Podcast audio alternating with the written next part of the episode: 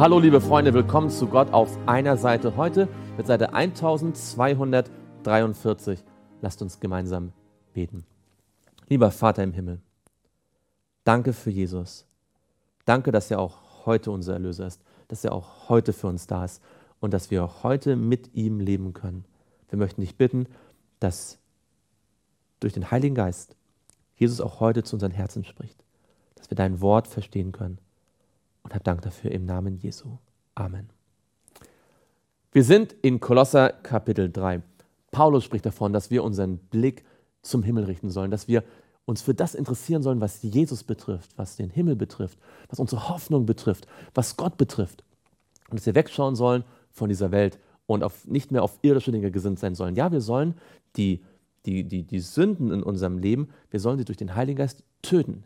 Die, die, die Unzucht und die Unreinheit und die Leidenschaft. Denn unser alter Mensch soll ja mit Christus mitgekreuzigt sein. Und so gibt Paulus ganz konkrete Beispiele, was das bedeutet für einen Christen, wirklich im Alltag auch so zu leben. Wir lesen weiter in Kolosser 3, Vers 9. Lügt einander nicht an, da ihr ja den alten Menschen ausgezogen habt mit seinen Handlungen. Der alte Mensch soll nicht mehr das Leben bestimmen. Und den neuen angezogen habt, der erneuert wird zur Erkenntnis nach dem Ebenbild dessen, der ihn geschaffen hat. Der neue Mensch wird erneuert und zwar in das Bild Gottes. Das ist ja Gottes Plan, dass das Bild Gottes, das durch die Sünde angekratzt und, und, und, und angegriffen worden ist, dass es wieder vollständig hergestellt wird. Wo nicht Grieche noch Jude ist, weder Beschneidung noch Unbeschnittenheit, noch Barbars, Güte, Knecht, Freier, sondern alles in allen in Christus. Die praktische Konsequenz eines Lebens mit Jesus bedeutet, dass wir Dinge aus unserem Leben verbannen, dass wir Wahrheit reden, dass wir uns nicht mehr gegenseitig anlügen. Und es bedeutet auch, dass wir alle auf derselben Stufe stehen. In Christus sind wir alle gleich, egal ob wir die Bibel gut kennen oder gerade erst kennenlernen, wie Juden und Griechen, ob wir sehr gebildet sind, wie die, die Griechen, oder ähm, wenig Zugang zu Bildung gehabt haben, wie viele Barbaren zum Beispiel oder Skythen, die in der äh, zentralasiatischen Steppe gelebt haben, ob wir äh, viel besitzen oder, oder arm sind wie die Knechte, wir alle sind in Christus eins.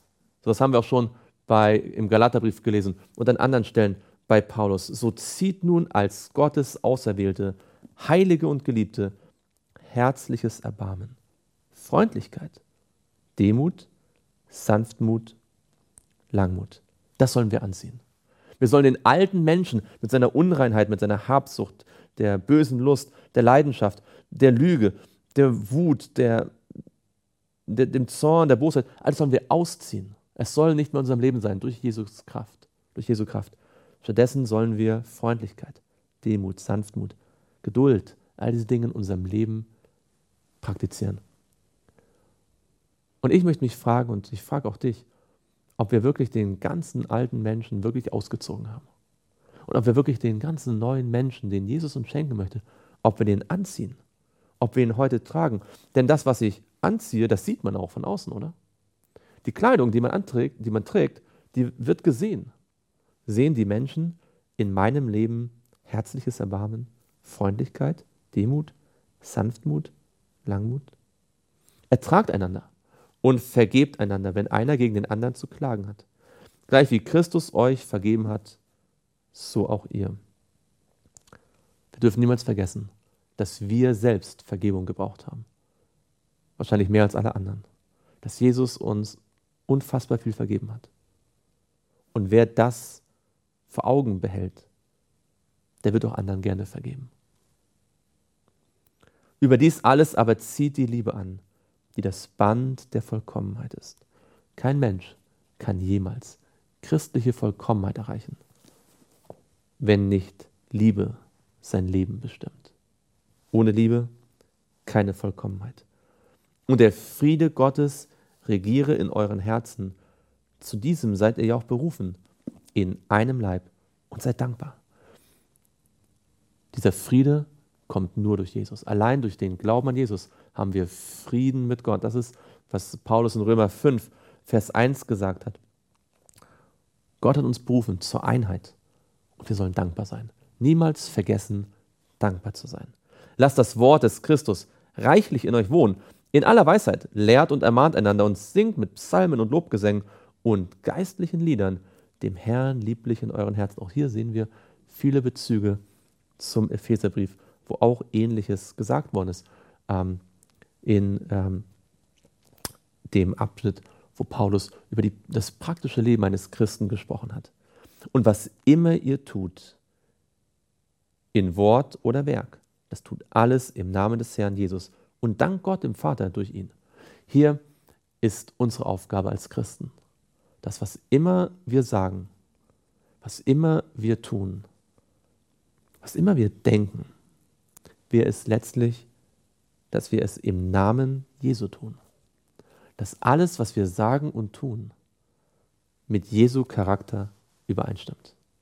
Und das geht nur, wenn Christus in uns wohnt. Das geht nur, wenn wir vollkommen in Christus aufgegangen sind, wenn unser alter Mensch wirklich tot ist, mit Christus gekreuzigt und wir den neuen Menschen von Jesus angenommen haben und anziehen, täglich darin erneuert werden.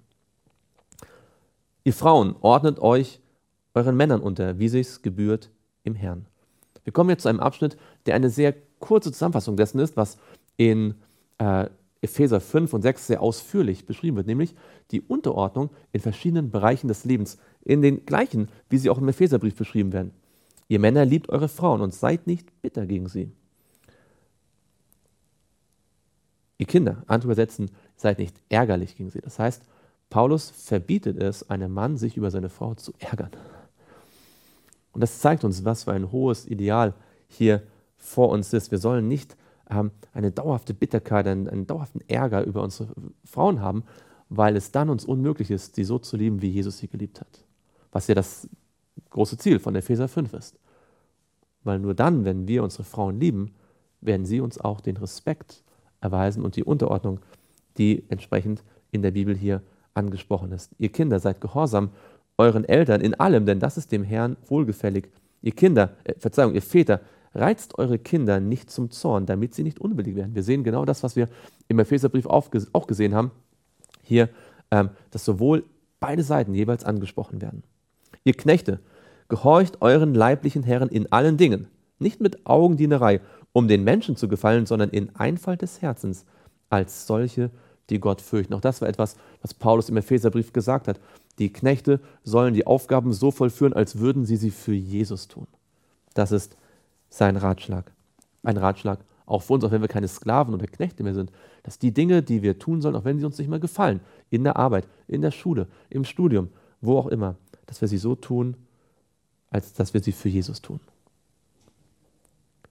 Und alles, was ihr tut, das tut von Herzen als für den Herrn und nicht für Menschen. Das ist also ein allgemeines Prinzip.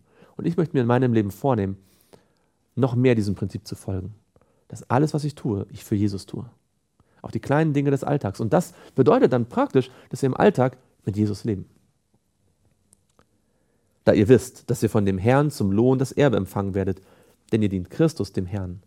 Wer aber Unrecht tut, der wird empfangen, was er Unrechtes getan hat. Und es gilt kein Ansehen der Person.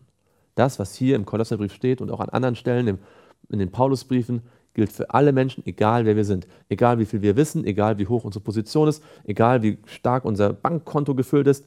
Vor Gott gibt es kein Ansehen der Person. Ihr Herren, gewährt euren Knechten das, was recht und billig ist. Da ihr wisst, dass auch ihr einen Herrn im Himmel habt. Auch hier sehen wir wieder, nicht nur wird die Frau, sondern auch der Mann angesprochen. Nicht nur die Kinder, sondern auch die Eltern. Nicht nur der Knecht, sondern auch der Herr. Das Evangelium gilt immer für alle Seiten. Seid ausdauernd im Gebet und wacht darin mit Danksagung. Betet zugleich auch für uns, damit Gott uns eine Tür öffne für das Wort um das Geheimnis des Christus auszusprechen, um dessen Willen ich auch gefesselt bin. Im Kolosserbrief, im Epheserbrief haben wir dort noch die Waffenrüstung gehabt und am Ende der Waffenrüstung geht es auch darum, dass das Gebet, dass man ausdauernd beten soll für die Gläubigen und auch für Paulus. Damit ich es so offenbar mache, wie ich reden soll. Paulus sagt, betet für mich, damit ich weiß, wie ich das Evangelium wirklich effektiv, geistlich weitergeben kann wandelt in Weisheit denen gegenüber, die außerhalb der Gemeinde sind und kauft die Zeit aus. Paulus ermahnt uns, auch uns, dass wir unsere Zeit gut nützen Und ich denke, wir alle haben in unserem Leben schon Phasen gehabt, wo wir viel Zeit auch vergeudet haben, Zeit verschwendet haben, die uns, was uns im Hinterher dann leid getan hat. Und ich möchte mir das vornehmen und ich lade dich ein, lieber Freund, liebe Freunde, das auch zu tun. Lass uns vornehmen, Zeit niemals zu vergeuden, sondern Zeit immer gut zu nutzen.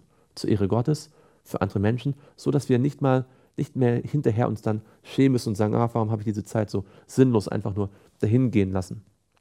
Euer Wort sei alle Zeit in Gnade, mit Salz gewürzt, damit ihr wisst, wie ihr jedem Einzelnen antworten sollt. Auch das ist etwas, was Gott uns schenken möchte, dass wir in jeder einzelnen Situation gute, geistliche Worte sagen können, die helfen, die aufbauen, die stärken, die in die richtige Richtung weisen, die vielleicht auch mal zurechtweisen, aber das in einem christlichen Ton. Alles, was mich betrifft, wird euch Tychicus mitteilen, der geliebte Bruder und treue Diener und Mitknecht im Herrn, derselbe Tychicus, der auch den Brief an die Epheser mitgebracht hat nach Kleinasien, den ich eben deshalb zu euch gesandt habe, damit er erfährt, wie es bei euch steht und damit ihr eure Herzen tröstet, zusammen mit Onesimus, dem treuen und geliebten Bruder, der einer der euren ist. Sie werden euch alles mitteilen, was hier vorgeht. Über den Onesimus werden wir noch mehr erfahren, wenn wir den Brief Philemon lesen werden. Es grüßt, es grüßt euch Arista, Aristarchus, mein Mitgefangener, und Markus, der Vetter des Barnabas. Ihr habt seinetwegen Anordnung erhalten. Wenn er zu euch kommt, so nehmt ihn auf. Dieser Markus, das ist der Markus, den Paulus ursprünglich mal oder früher mal nicht mitnehmen wollte auf die zweite Missionsreise. Aber mittlerweile hat er sich bewährt und mittlerweile hat auch Paulus erkannt, was für einen Wert dieser junge Mitarbeiter hat. Und wir werden noch sehen im zweiten Timotheusbrief, wie wertvoll er ihm geworden ist. Und Jesus, der Justus genannt wird, die aus der Beschneidung sind. Diese allein sind meine Mitarbeiter für das Reich Gottes, die mir zum Trost geworden sind. Es grüßt euch Epaphras, der einer der euren ist, ein Knecht des Christus, der alle Zeit in Gebeten für euch kämpft. Nicht nur Paulus hat für die Kolosser gekämpft, sondern auch andere, damit ihr feststeht, vollkommen und zur Fülle gebracht in allem, was der Wille Gottes ist. Lasst uns auch füreinander kämpfen im Gebet, dass wir alle vollkommen in Christus feststehen und zur Fülle gebracht werden und Gottes Willen tun. Ist das auch dein Wunsch? Lass uns gemeinsam beten. Lieber Vater im Himmel, wir danken dir von ganzem Herzen, dass du persönlich zu mir und zu uns heute gesprochen hast. Und wir wollen uns durch deine Gnade vornehmen und durch deine Kraft auch es tatsächlich erleben, dass was immer wir sagen und tun, es in deinem Namen geschieht. Dass wir den neuen Menschen anziehen und den alten Menschen ablegen. Und Herr, darum bitte ich dich, für mich persönlich, und für jeden, der sich das auch jetzt in seinem Herzen von Herzen wünscht. Und hab Dank, dass du dieses Gebet immer erhören wirst, weil es ist genau das, was du dir wünschst. Hab Dank dafür, Herr Jesus. Amen.